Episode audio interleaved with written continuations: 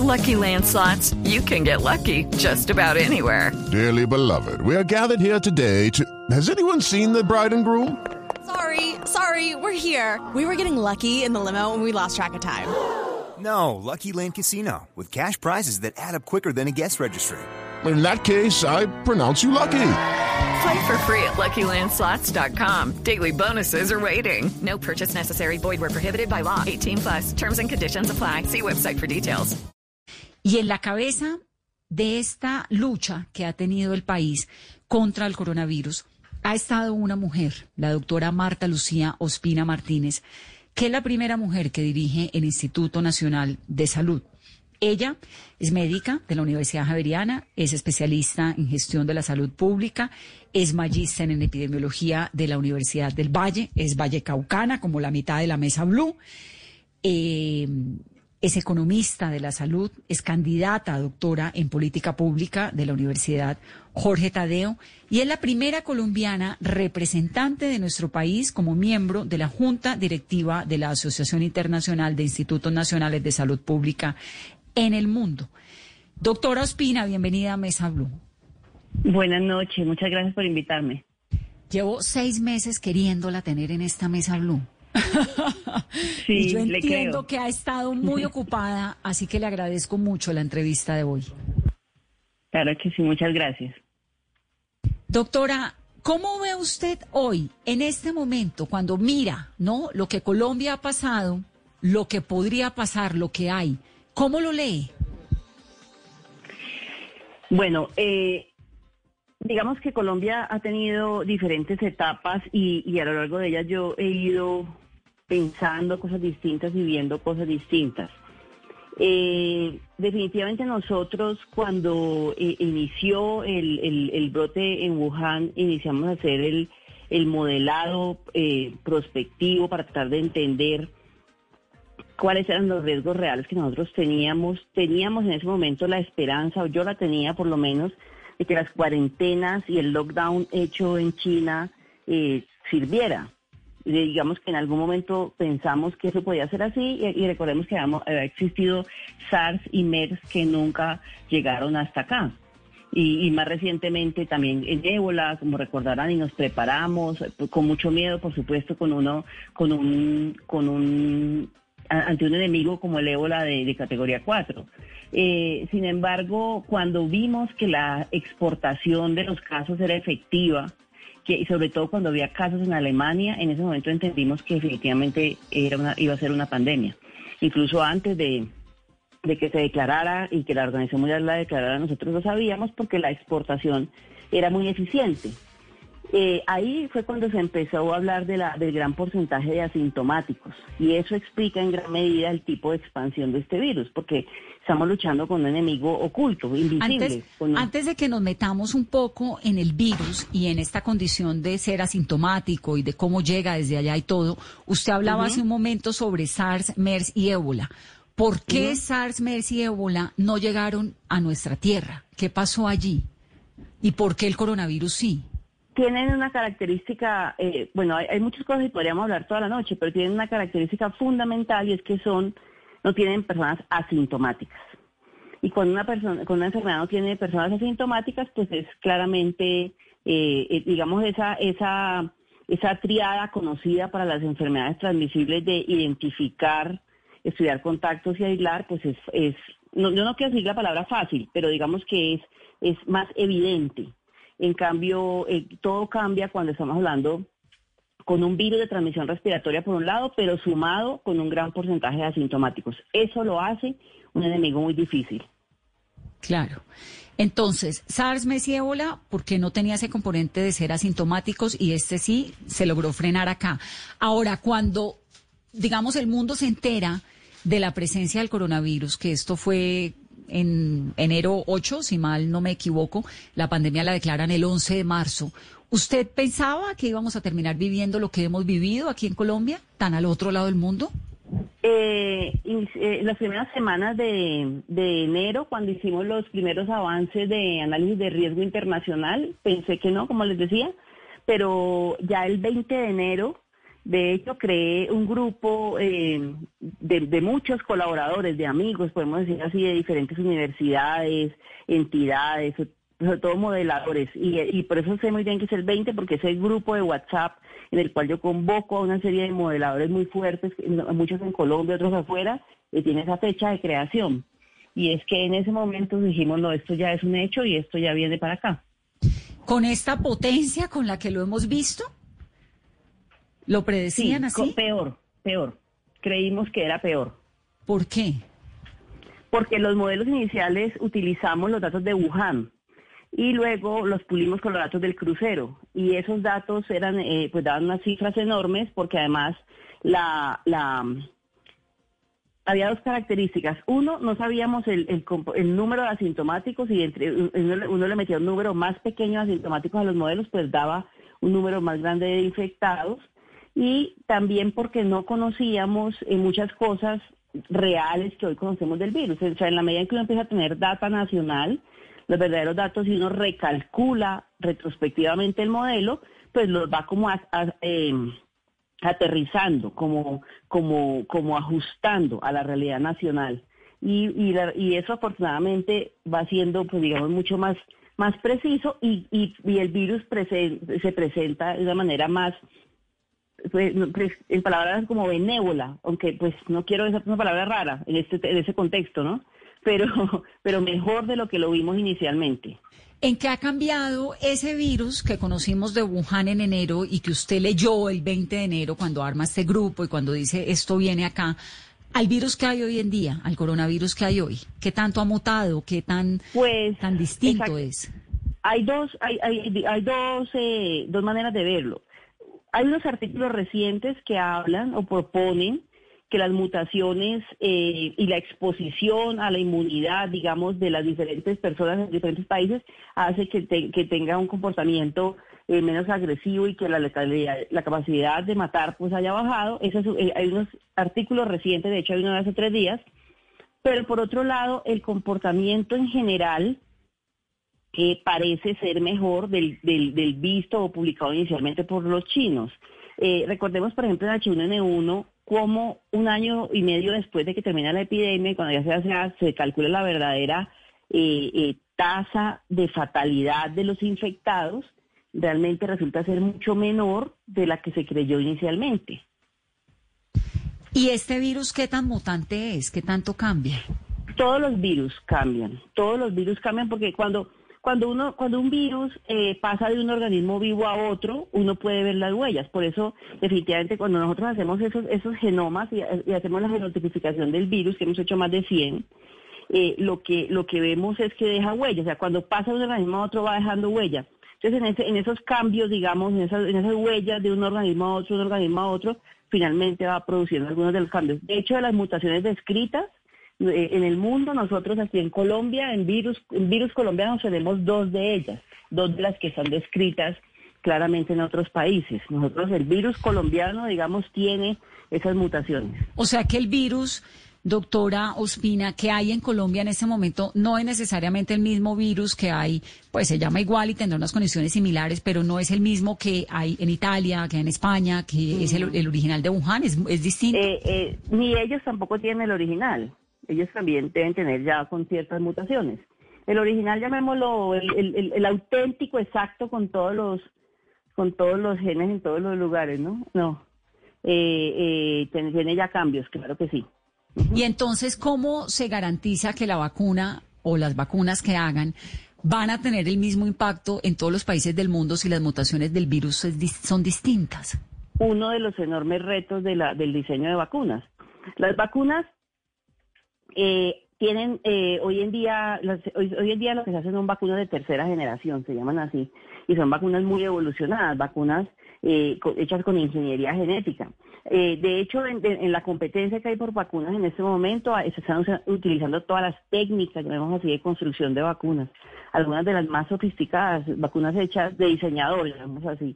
Y esas vacunas lo que hacen es que cogen ciertas partes del virus ciertas partes ciertos aminoácidos, ciertas secuencias genéticas para que puedan entender de que, son más estables y con esas las hacen, no con todo el virus. No es necesario como cuando Pasteur, digamos, ya no es necesario hacerlo con todo el virus, sino con ciertos segmentos, de igual manera que hacemos el diagnóstico, que se hace con ciertos segmentos del virus, no con el virus entero. Doctora, nos contaba, Carolina, ¿usted se acuerda hace mucho rato, cuando esto apenas arrancó, que estábamos hablando con el ministro de Salud y le preguntábamos, ¿usted se imaginaba que alguna vez íbamos a tener una pandemia? ¿Se acuerda, Carolina, lo que nos contestó? Vanessa, el ministro nos contó en esa entrevista una anécdota que tuvo con la doctora Marta Ospina cuando estaban finalizando ya todo el ciclo del Zika y que el ministro le pregunta que cómo ve el futuro y que a qué le tenía miedo y la doctora Marta Ospina en su momento le responde que le tenía miedo a una epidemia con un coronavirus. Con un virus respiratorio, sí, así fue. ¿Por qué? ¿Por qué lo tenía como tan pronosticado? Porque porque los virus respiratorios tienen unos ciclos eh, eh, eh, y, van, y, a lo largo de la historia de la humanidad y en la historia de la epidemiología están descritos. y los virus respiratorios pues tienen una altísima capacidad de transmisión, como, es obvio. Y la, gran, las grandes pandemias de la humanidad siempre empezaron por virus respiratorios que además tienen una, una siempre van, siempre, o sea, se demora mucho en tener una, una vacuna o en tener algo, un, antiviral que les funcione. Entonces, eh, eso lo hicimos porque en Zika, al ser una enfermedad, eso se lo dije, estábamos hablando porque era una enfermedad transmitida por vectores, en la que decíamos, al fin de cuentas, los vectores terminan, terminan pudiendo ser controlados con agentes externos, incluso en los países que tienen estaciones, pues claramente... Y con el zancudo, ¿no? Zika, chikungunya. Exacto, la estación mata al vector, el, el, veneno mata el vector, hay unos, unos elementos de lucha, pero un virus respiratorio es muy difícil, es, es, el arma perfecta, llamémoslo así. Y, vea, y vea. sí, vea. ¿Y por qué respiratorio y no diarreico, por ejemplo? ¿Por qué no, no sé, otro, otro? Porque un virus entérico, como una diarrea, pues claramente la fuente es, por ejemplo, el agua. Entonces hay que se puede cortar la fuente. Es que, es que cuando tienes vectores o elementos de transmisión, el agua, el, el, alimento, el, el zancudo, pues esas son las intervenciones que uno puede hacer en salud pública. Pero en un virus respiratorio, pues no, no quiero, no quiero, no, quiero mm, hablar de un video en estos días, pero si uno puede decir, no, es que solo cuando respira, pues porque todo el mundo respira. Ah, o sea, eso no, eso no se puede. Entonces, es muy complicado. Por eso la, el tema de la de la higiene respiratoria y el, y el uso de las barreras, el tapabocas y eso, pues es una medida que ayuda. Sin embargo, tampoco es infalible, ¿no? Claro. Ahora, esto que ha pasado con el coronavirus nos ha llevado a todos a unos niveles de higiene pues que nunca habíamos tenido, ¿no? El tapabocas, el alcohol, el exceso de lavado de manos todo el tiempo. Creo que hay un montón de gente como yo que tiene las manos peladas de lavárselas tanto. Sí. Para las defensas del cuerpo, ¿no? Los niñitos, uno dice, no, pues es que chiquitos es cuando cogen las defensas en los jardines, que llegan llenos de mocos y todo esto, que esas son las defensas del cuerpo. Esta generación hiperhigiénica, ¿qué consecuencias puede tener esto en el desarrollo de las defensas del organismo? Qué buena pregunta, porque es que el asunto con, con los virus respiratorios, en este caso, es la introducción. O sea, la epidemia nos da por la introducción de un nuevo virus por la introducción, no porque el virus en sí mismo, y, recordemos H1N1, en el 2009 la epidemia ocurre por la introducción de H1N1, o sea, un virus que había igualmente hecho un salto de los animales a los humanos, e igual que este. Y, pero cuando ya el H1N1 es endémico y se queda circulando como circula todos los años, todos los años los periodistas a mí, ay, hay un H1N1 o se murió alguien de H1N1, es que H1N1 tenemos todos los años porque es, es uno de los 21 virus que circula. y entonces la introducción en la cual todos somos susceptibles porque nunca hemos estado expuestos a él y es un virus desconocido, eso es lo que nos hace tan vulnerables. Pero luego, precisamente como los niños y, toda esa interacción que tienen y cuando ya el virus es endémico, pues sí es cierto que van desarrollando entre todos una, serie, una cierta inmunidad y ciertos grupos poblacionales no son, no son eh, tan vulnerables a ciertos virus. Porque además recordemos que los virus son proclives a ciertas poblaciones. Entonces, si estamos hablando de virus en sitial respiratorio, pues estamos hablando que la mayor letalidad es en bebés. Estamos hablando de adenovirus, la mayor eh, mortalidad puede ser o en adultos mayores o en niños, niños pequeños de jardines infantiles. Estamos hablando de H1N1, mayores de 60. Estamos hablando de coronavirus, COVID, o sea, SARS, SARS-CoV-2, eh, mayores de 60 y personas con comorbilidad. O sea, cada virus, dependiendo de eh, la afectación que cause orgánica, pues es proclive a ciertas poblaciones y causa mayor letalidad en esas poblaciones. Doctora Ospina, ¿y por qué nos cuesta y nos ha costado tanto en estos seis meses poder tener como esa disciplina social, poder cuidarnos? Porque uno aún ve, y lo vimos la semana pasada ya con la reapertura de algunos sectores, que en la calle la gente, a pesar de toda la pedagogía, no mantiene el distanciamiento social, no usa el tapabocas de la manera correcta. ¿Por qué es tan difícil y nos cuesta tanto cuidarnos cuando sabemos que el autocuidado es lo único que en este momento nos puede salvar? Hay varios varios factores y, de hecho los, los, psicólogos y los expertos hablan de muchas cosas. Eh, la primera la primera tiene que ver y no, necesariamente con la gente, sino a veces yo me lo pregunto si el mensaje ha sido claro, si, si nosotros hemos sido suficientemente claros para explicar a los colombianos cuál es la estrategia. Eh, eh, llega un virus, nosotros decimos, este virus nos puede hacer este, este, este daño, se hacen todas las revisiones posibles por todos los lados buscando una alternativa y nos damos cuenta que realmente eh, el confinamiento estricto es necesario en ese momento, de no creer, de no creer en ese, ese día en, marzo. De hecho, por eso la gente eh, eh, daba risa que yo salía tan seria detrás del presidente, se había parado, que no podía creerlo. Era, era impresionante, pero realmente esa era, ese, ese fue el camino en ese momento uno, eh, me acuerdo mucho el RT de ese día, de, de 2,20, del R sub 0 que tenía, o sea, la velocidad de transmisión que traía, y en 14 días íbamos a tener el disparo exponencial para Colombia.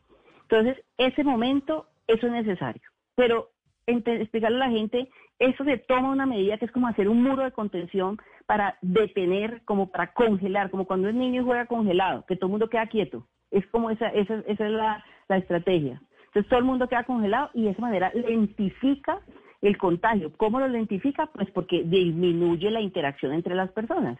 Y si hay menos interacción entre personas, se lentifica el contagio. Y eso da tiempo. ¿Qué, ¿Para qué se hace eso? Para comprar tiempo, para nada más y se compra tiempo para, para cinco cosas que ustedes ya saben, para, para que los servicios, servicios de salud se preparen, para que pueda haber capacidad diagnóstica, para que los médicos de que nunca han visto un caso de esos puedan eh, eh, comprender a qué se están enfrentando, para que pueda haber servicios domiciliarios que eran que eran incipientes y puedan aumentarse, incluyendo la prestación de servicios de salud y muchas cosas.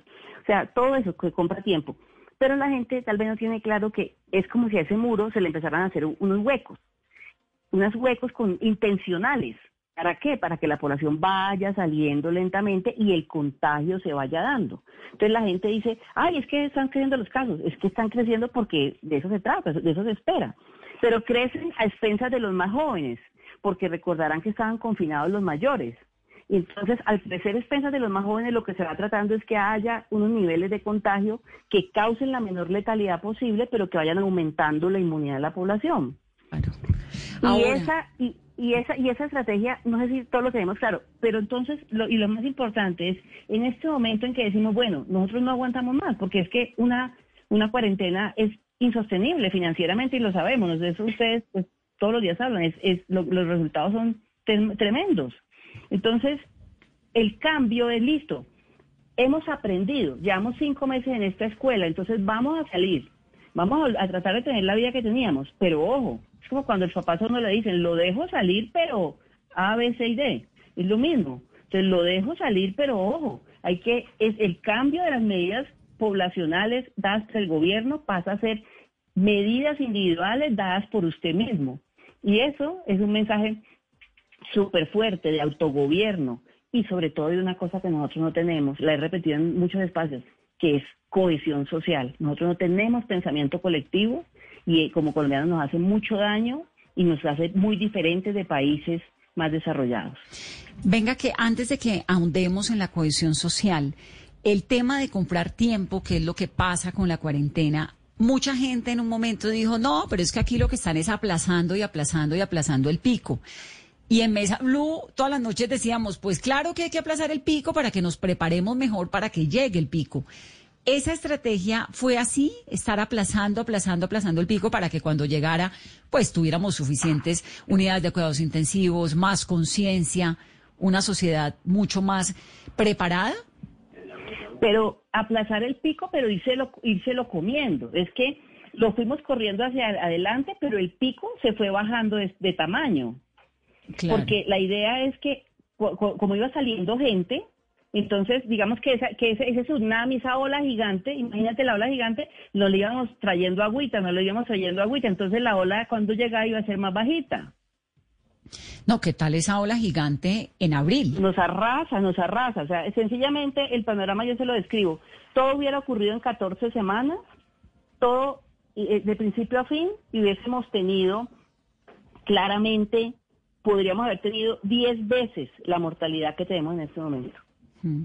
Ahora, ¿cómo funcionan estas pandemias? Porque uno ve que de repente en el verano europeo, París como si nada hubiera pasado, España de fiesta, Italia también, después de haber enterrado a tantas personas, y ahora otra vez con el susto. ¿Cómo funcionan las pandemias? Es que esto se va, pues no, no sé si tenga algo que ver con, el, con las estaciones No. o con qué. No, eso, eso digamos, eso se llegó a creer y, digamos, y, y- y a desear, a desear, obviamente. Entonces, por eso, así como cuando estamos hablando de las enfermedades transmitidas por vectores, en las, en las transmitidas por vectores, claro, la- la- las estaciones los salvan, pero en este caso no. Entonces, esto que voy a decir no es exacto, y todos mis colegas epidemiólogos que me están oyendo, ojo que lo estoy diciendo de manera pedagógica, pero es para que nos entendamos.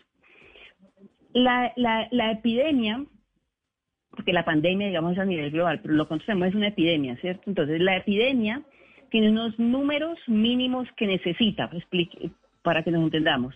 Es decir, como todos somos susceptibles y el virus tiene unas características, una, capacidad de transmitirle a tantas personas y tiene y necesita como un número mínimo de población para estabilizarse.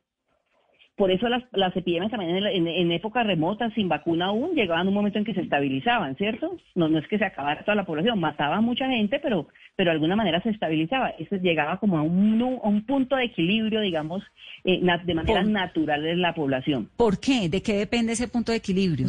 ¿Eso es lo que llaman de- inmunidad del rebaño? Sí, sí, eh, de cierta manera es de la inmunidad de rebaño. Y también de agota susceptible, llamémoslo así. Eh, hay, hay ciertas personas que tienen mayor susceptibilidad, son como la primera línea y cuando agota eso, eso susceptible y logra ese número mínimo, eso se calcula, digamos, con unas fórmulas matemáticas, la, epidemia se estabiliza. Entonces, teníamos, te- tenía, tienen los números y esos números van a suceder sí o sí excepto que la letalidad, es decir, la capacidad de matar puede ser mejo- menor dependiendo de qué tan lento uno logre, qué tan lento, y eso es lo que quiero hablar. Hello, it is Ryan, and we could all use an extra bright spot in our day, couldn't we? Just to make up for things like sitting in traffic, doing the dishes, counting your steps, you know, all the mundane stuff. That is why I'm such a big fan of Chumba Casino. Chumba Casino has all your favorite social casino style games that you can play for free anytime, anywhere with daily bonuses. That should brighten your day a little. Actually, a lot. So sign up now at chumbacasino.com. That's chumbacasino.com. No purchase necessary. VGW Group. Void were prohibited by law. See terms and conditions. 18 plus. que cuando hablamos ahorita de comprar tiempo, y también, también eh, hay, otro, hay algo muy importante que hay que mencionar, que es hacer lento, lentificar. Porque entre más lento sea el contagio, más control tienen los servicios de salud, más capacidad tiene de que cuando va llegando la gente de manera más más, más, más graneada, llamémoslo así, puedan irla absorbiendo y puedan ir, puedan ir atendiendo. Y también de la, de la calidad misma del servicio de salud de la tecnología a la que se disponga y de la experiencia del servicio de salud. Muy distinto si yo una enfermedad que en mi vida he visto, a si yo ya eh, tengo más tiempo y, y soy más experto en manejar esa enfermedad. Entonces, eh, una, una, por ejemplo, Wuhan. Wuhan eh, arranca la epidemia y ellos hacen un lockdown súper severo, pero total absoluto. No sé si han visto de pronto fotos de, de China.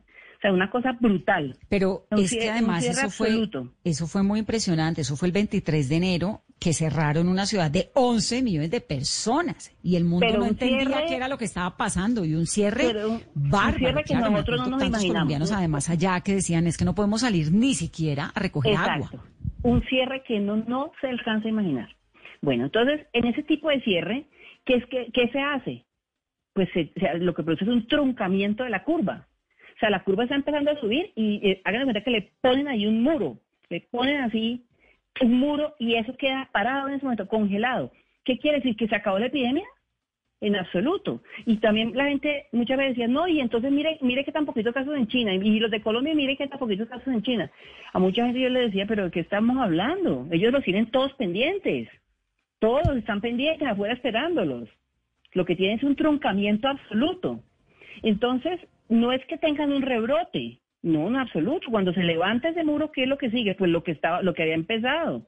Estaba lo que había- lo que estaba contenido con el muro y lo que ya había empezado pues continúa, continúa y continúa. ¿Y qué tan fiables son esas cifras de China, por ejemplo? Es- ¿Qué tanto? bueno, eso es lo otro, ¿no? Claro. Ni nosotras aquí podemos entrar a, imaginárnoslo. De hecho, China pues sorprendió al mundo cuando entregó bastantes cifras y entregó el, primer genoma y muchas cosas. Pero de ahí a que nosotros podamos saber que, qué tan fieles son las cifras y eso pues es imposible, es imposible, pero podemos hacer cuentas por los números y por los números, por ejemplo, de fallecidos y con la letalidad esperada, nosotros podemos calcularle más o menos cuántos casos tienen. Lo que sí sabemos es que el, truncamiento sigue y- y el cierre y la cuarentena sigue. Y hay países con unas cuarentenas muy estrictas. Por ejemplo, Argentina cumplieron 175 días, ¿no? Siguen, es una cuarentena, es una cuarentena súper estricta. Entonces, las cuarentenas lo que hacen, si uno, si uno es muy, muy rico, un país inmensamente rico, pues uno hace un truncamiento así de fuerte, mantiene a todo el mundo y espera sentado una vacuna. Pero pues no creo que, es, yo creo que ni el más rico tiene capacidad para hacer eso, ¿no? No, eso no es viable. Ahora, el virus, con un poquito más la pausa ya de los meses, ¿qué se ha podido saber de cómo salió? Porque entonces uno lee todo tipo de teorías conspirativas, ¿no? Del laboratorio biotecnológico de Wuhan. sí. Hay un libro de una periodista española que me estoy leyendo y me privan las teorías conspirativas. Entonces, que el laboratorio, que el virus fue hecho en un laboratorio, luego que no, que el virus eh, salió efectivamente del, entre el pagolín y el murciélago, pero que lo escondieron desde octubre, noviembre los chinos. ¿Qué tanto se sabe con certeza hoy en día del coronavirus? La, la verdad, la verdad es que en los, y eso eh, de hecho se lo hicieron en Inglaterra, en los estudios genéticos de, de virus chinos no se ve, no se ve eh, e- esa manipulación de laboratorio. Porque como les digo, siempre que uno lo pasa de un organismo y otro va dejando las huellas, eso no, eso no se ve. Entonces digamos que desde el punto de vista de genética no, se, no se ha podido demostrar eso. Por eso la teoría, y para los genetistas y la gente que viró altísimo genética está, está desvirtuada. Dicen, no, este es, es un comportamiento natural. Y de hecho, lo, lo que sí muestra claramente son los genes de, le- de, le- de murciélago y los genes de, de ciervo, de, de serpiente. Y, y por ahí unos de ciervo. O sea, po- porque claramente eso es una cosa que uno no se imagina y también H1N1 fue muy interesante. O sea, la convivencia súper cercana, cercana con animales, por ejemplo, los cuidadores uno de venía cerdos como de unas gallinas, ¿cierto? Eh, eh, y de cerdos. De tiene de ave y de cerdo. Ave y cerdo. Entonces, esa, esa convivencia tan estrecha casi que, eh, y también se da en esos países, ¿no? Casi que duermen pues con los, con los cerdos, duermen en el, con el gallinero, entonces produce accidentes.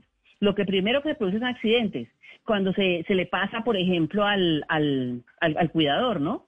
Y tiene una, tiene una, una gripa, llamémosla así como de gallina, que, que no, no evoluciona muy bien hay una, serie de accidentes y eso siempre ha pasado en la historia de la humanidad. Por ejemplo, los primeros, hace pues hace muchos años, hace un siglo, cuando a los primeros eh, no les daba viruela era porque eran ordeñadores y adquirían la viruela de las vacas y les, les daban las manos. Entonces, eh, esos accidentes animal-hombre ocurren. Pero entonces el virus va aprendiendo, llamémoslo así, desde el punto de vista como organismo vivo que se va adaptando, y si bien al principio los receptores humanos no, no le eran muy buenos para quedarse viviendo, vi- ahí pegado, proliferar, pues fue haciendo sus mutaciones y fue cambiando hasta que ya pudo pasar, dar el salto a los humanos. Pero en eso ya había, por esa convivencia tan estrecha, ya, ya- por eso ya había tenido algunos genes, como se ve de murciélago, de serpiente, y hace todo en el, en el mercado. Y estamos hablando de un periodo por lo menos de 10 años. Y en ese eso- orden de ideas, las posibilidades de que a uno le dé un virus del perro con el que duerme. no, no es tan común. Eso no, eso no es tan común. Estamos hablando de personas que tienen gallineros enormes, o sea, de cerdos y unas grandes disposiciones, no, no al perro de uno aquí en la casa, sino gente que, que vi- convive con, pero miles, miles con una hiperexposición, ¿no? Mm. ¿De qué depende el, estas reacciones tan extrañas del coronavirus?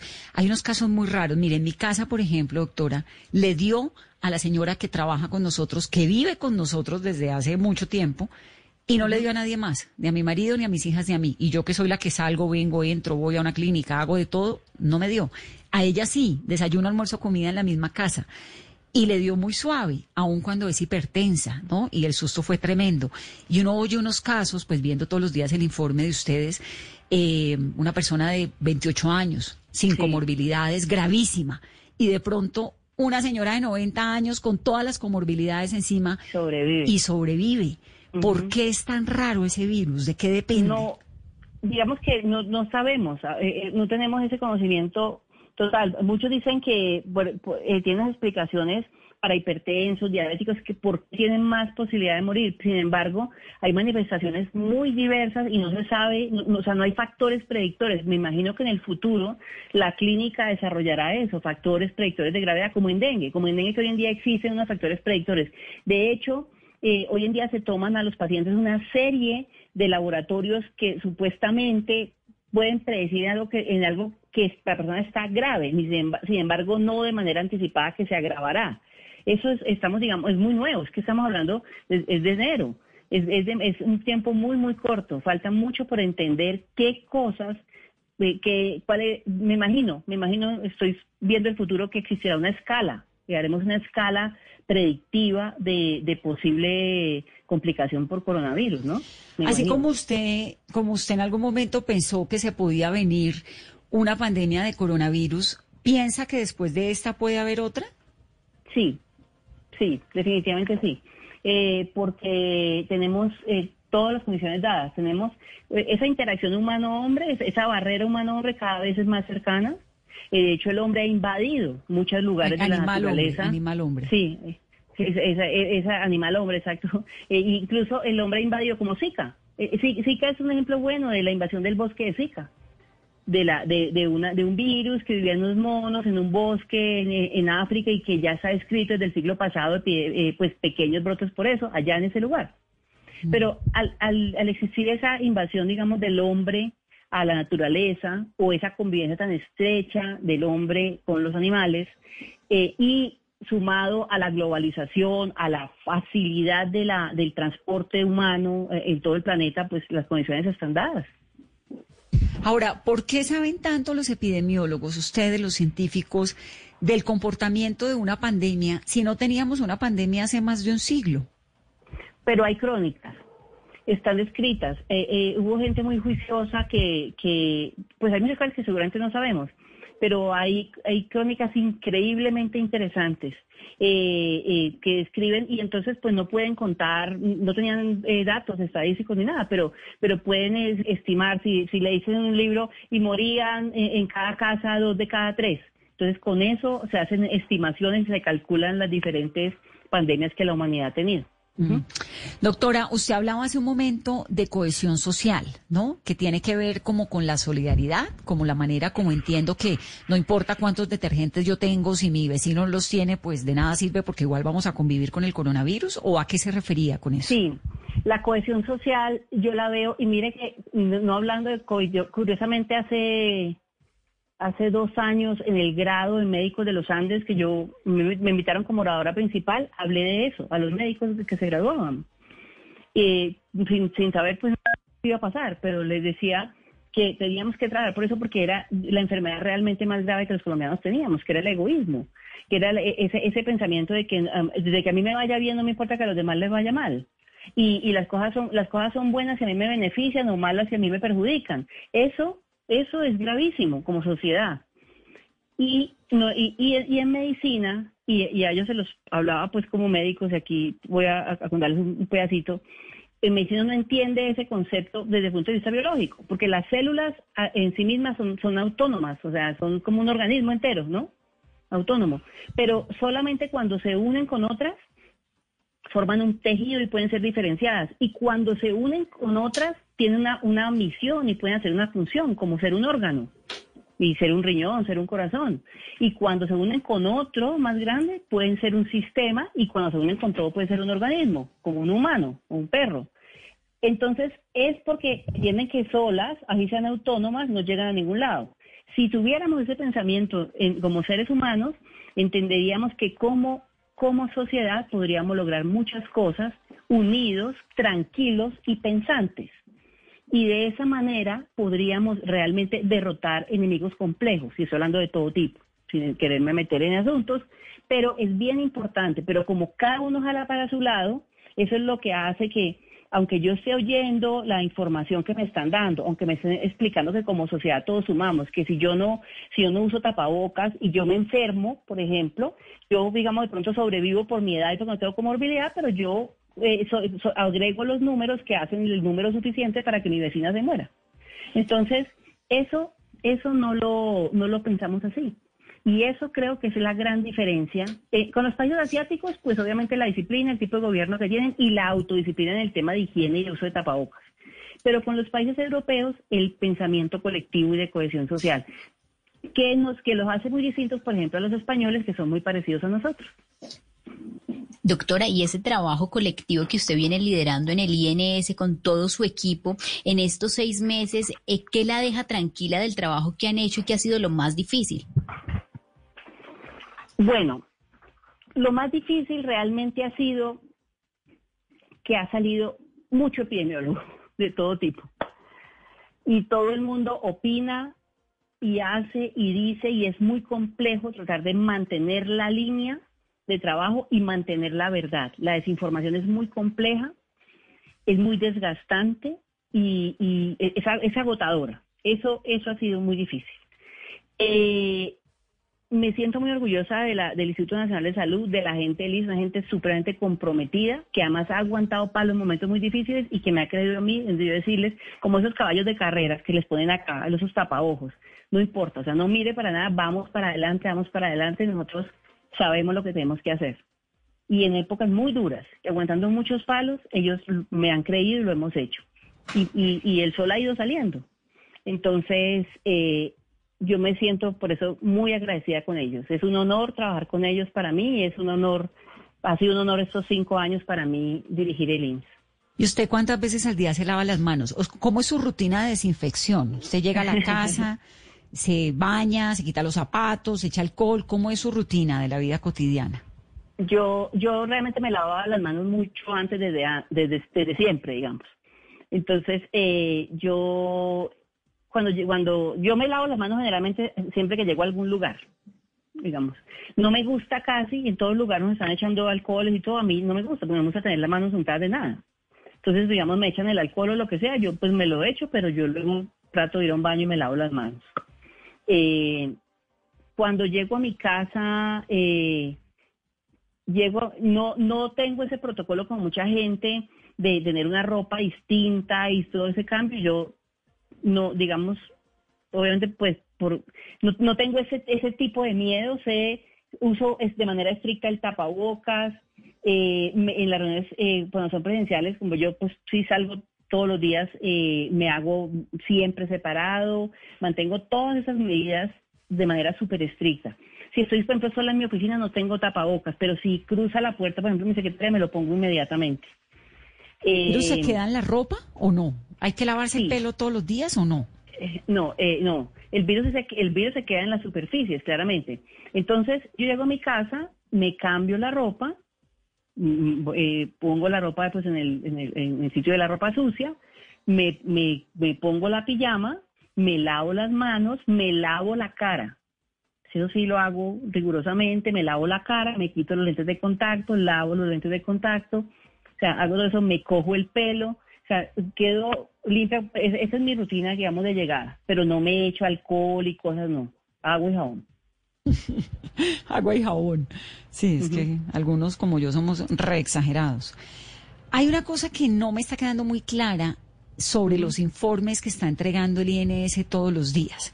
Entonces dicen, hoy se procesaron tantas pruebas PCR y tantos de antígenos. ¿Eso era lo que antes sumaba como las pruebas del día? ¿Y ahora la discriminan así? Desde que, desde que hay pruebas de antígeno, también se hacen antígeno. Entonces, eh, también, y también son pruebas diagnósticas si se utilizan, quiero ser clara, en el paciente correcto. Es decir, si, uno, si se selecciona el paciente que tiene una buena probabilidad pretest de ser positivo, una persona que tiene síntomas, una persona que es contacto estrecho de un paciente positivo, entonces la prueba de antígeno es una, es una buena alternativa sobre todo cuando yo estoy en una zona rural dispersa, en un sitio lejano, bueno, bien utilizada. Entonces, como esa prueba también es capaz de hacer diagnósticos de casos agudos, o sea, casos nuevos, se suman, se suman con las PCRs que se hacen. Y los casos, total. el número de fallecidos, porque ahora lo ponen fallecidos reportados hoy, por ejemplo, el día de hoy son 222. Fallecidos del reporte de hoy pertenecientes a días anteriores son 201. Ahí me queda una duda grande porque antes decíamos fallecidos y uno asumía que eran fallecidos reportados en las últimas 24 horas, Exacto, independientemente es- de si se habían muerto o no en las últimas 24 horas, ¿no? Sí, eso lo asumían.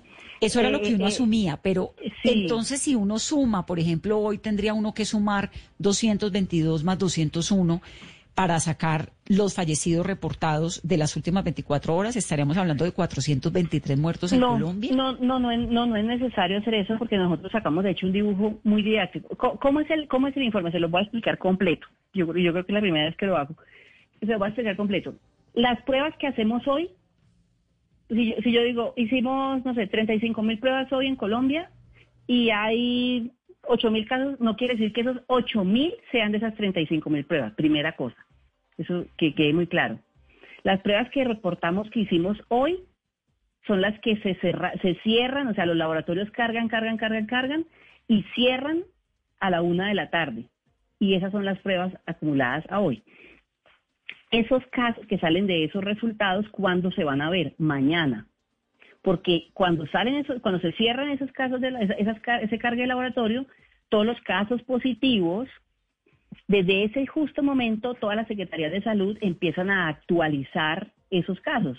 Esos casos, ya, eh, cuando digo actualizar, es a, a, a- si vigila a reportar toda la data de esa persona, eh, sexo, edad, eh, lugar, dirección, todos los detalles. Entonces tienen que se gastan desde ese momento hasta el otro día 24 horas cargando la data. Entonces los casos que estamos sacando hoy son los que salieron en las pruebas de ayer. Sí. Primera cosa. Los fallecidos son aquí en Colombia y en el mundo entero son tienen una son una son una estadística vital que tiene unos tiempos. Hay dos hay hay dos grandes hechos vitales, ¿cierto? Nacer y morir. Hay más hechos vitales, pero esos son los dos principales. Entonces, el hecho vital nacer es muy fácil, porque uno nace y digamos que la causa, la causa es fácil, pues nació. Entonces, el certificado nacido vivo lo llena el médico y al otro día uno puede decir, "Na- ayer nacieron tantos. Aún así queda un rezago, un rezago, por ejemplo, de una comunidad indígena que todavía no se conoce esos niños que nacieron. Y el registra, exacto, hasta, hasta que ya vayan y los conozcan. Incluso hay un gran remanente, y eso lo sabe muy bien la registraduría, de niños que no se registran sino a los seis años, que es cuando se van a escolarizar, entonces ahí aparece en un mundo de nacidos vivos. Hay, hay un momento de- de nacimiento tardío, llamémoslo así. Ese es el nacimiento. Pero el hecho vital morir es, no es así de simple. Resulta que para, para, para, para tener el certificado y el registro civil de defunción que uno también tiene, hay que esclarecer la causa de muerte. Y el esclarecimiento de la causa de muerte en algunas personas es evidente, pero en otras no. Entonces, hay un, siempre hay una porción, eso lo puede explicar perfectamente el DANE, hay una porción de fallecidos, no, no en COVID, quiero ser clara, sino toda la vida en todas las causas. Hay una porción que requiere más análisis. Y más análisis puede ser, por ejemplo, que el médico, el médico que va a hacer ese certificado, resulta que algunos, en algunas clínicas ni siquiera es- cualquier médico, sino el médico tratante. Y resulta que el médico tratante viene los viernes, por decir algo. Entonces el viernes le van a hacer el certificado de función, a él- así él se haya, se haya muerto, por ejemplo, el martes. Entonces, eh, algunos certificados de función se demoran en, en hacerse, aunque la directriz de la registraduría es hay que hacerlo en 24 horas, pues algunos no. Claro. Fuera de eso, otros tienen que ir, por ejemplo, a que un patólogo estudie ciertas cosas. La causa de muerte tiene que ser estudiada por el patólogo. De hecho, el patólogo aclara muchas de las muertes. Otros necesitan incluso junta médica. Otros incluso tienen una, una, es tan inespecífico el certificado que requieren una autopsia verbal. Es decir, no se puede hacer una autopsia física porque puede estar ya enterrado, por ejemplo, pero se le hace una autopsia verbal, toda una indagación, una revisión exhaustiva de la historia clínica. Entonces, siempre hay un remanente, por eso es que las bases de datos de mortalidad se cierran al año en Colombia, no en Colombia. Más o menos tres meses después vienen llegando de certificados de defunción tardíos. Sí. Eso, eso, eso es lo normal. Y por eso el DANE siempre, todos los años, ustedes lo saben, más o menos un año o 18 meses después saca la mortalidad del año anterior. Sí. Después de que ¿Y en hace la COVID? crítica, eh, hace la crítica. El COVID antes va rapidísimo. Y yo estoy sorprendida, va muy rápido. Entonces, cuando una entidad territorial aclara, tiene sus fallecidos y ha terminado de hacer toda la aclaración. Muchos de hecho han hecho unidades de análisis, han, han hecho junta médica y ya aclara. Los que los que son inmediatos, pues al otro día los publican, no hay problema. Los que los que salieron rápido, pero hay un hay uno hay un remanente que puede ir teniendo incluso algunos casos de mayo, de junio, de julio y los va sacando. Claro, entonces esos serían, sí. esos serían los que se califican en el reporte como eh, que no son de hoy, pues. no son ¿no? de hoy. Por eso, pero entonces, si uno compara ese reporte con el que mm, sale inicialmente los primeros meses, que no estaba con estas dos Es discriminaciones. igualito, es igualito, es igualito, sino que como veíamos que la gente suponía, yo un día dije, no, pero es que la gente está suponiendo que son de ayer, Claro. cuando la dinámica, la dinámica demográfica siempre ha sido así. Entonces, yo ya lo había hablado con el ministerio y, y yo, de hecho, le hice, le hice una propuesta al ministerio que ellos hicieran una aclaración que, pues que acordamos que no la iban a hacer ellos, entonces, entonces yo voy a hacerla. Y por eso empecé a sacar esa gráfica que ustedes ven, que tiene como unos punticos azules, en los que los casos que salen al día, cómo se reparten en los diferentes días. Pero entonces Cuando- digamos que en el reporte de hoy sí hay 423 personas fallecidas, que son las de hoy y las de antes que no estaban contadas. Voy a mirar. Yo Eh, lo tengo eh, aquí. digamos, el, el- el reporte de hoy es fallecidos reportados hoy, 222. Fallecidos del reporte de hoy pertenecientes a días anteriores son 201. Uno tendría que sumar los 222 con no los lo tiene que 201. sumar porque los puede ver en la página. En la página está cada día, cada día. O sea, yo puedo ver Ah, cuántos, no, eh, eh, es- espéreme que entonces ya entendí cuál es la- el punto. El punto entonces es que de los 222 reportados hoy, hay 201 que son de días anteriores. Exacto. Ya le entendí. No es que se sumen, sino que se restan. Exactamente. De hoy hay poquiticos. De hoy entonces hay 222 menos 201. Ajá, y yo eh, puedo verlo acá, un segundo. Yo puedo ver los de todos los días. Yo, En el reporte de hoy serían 22, eh, 21 personas fallecidas. No, ya le 21 entendí. Lo- personas, claro, lo que 21 personas actuales, digamos. Claro, de, de- de las últimas 24 horas. No, ya le entendí. Es que yo, ese- esa cifra me tenía muy confundida porque decía, entonces están, toca sumarlos de antes, lo que toca es restarlo. Ya, ya, ya. y lo de hecho entendí. uno puede entrar y mirar, y mirar, eh, uno puede entrar y mirar los de, cuán- cu- o sea, cuántos, cuántos eh, hubo el 30 de junio, por decir Claro. algo. Porque cada día los que van llegando se van sumando a ese día correspondiente. Sí. Pues doctora, me da, me da mucho gusto tenerla en este programa. Eh, de verdad que le da a uno cierto alivio además y cierta tranquilidad saber que una pandemia de estas dimensiones en el país como el nuestro ha estado liderado por una mujer con su sapiencia. El ministro de Salud también ha hecho un trabajo tremendo. Y la verdad, pues que le agradezco un montón y, y gracias por, por haberle puesto la ficha y la vida de esta manera a sacarnos adelante de estas circunstancias tan difíciles. Me quedo con sus mensajes de cohesión social y de cuidado, ¿no? De seguirnos cuidando. Mil gracias, mil gracias de verdad por ayudarnos a difundirlo. Gracias. Gracias por estar aquí. Es la doctora Marta Lucía Ospina, una invitada de lujo esta noche en Mesa Blue. A ustedes que tengan una muy feliz noche, quédense en casa, cuídense. Son las nueve y tres. Gracias por estar en Mesa. Hey guys, it is Ryan. I'm not sure if you know this about me, but I'm a bit of a fun fanatic when I can. I like to work, but I like fun too. It's a thing. And now the truth is out there. I can tell you about my favorite place to have fun. Chumba Casino. They have hundreds of social casino style games to choose from with new games released each week. You can play for free anytime, anywhere. And each day brings a new chance to collect daily bonuses. So join me in the fun. Sign up now at chumbacasino.com. No purchase necessary. Group. Void were prohibited by law. See terms and conditions. 18 plus.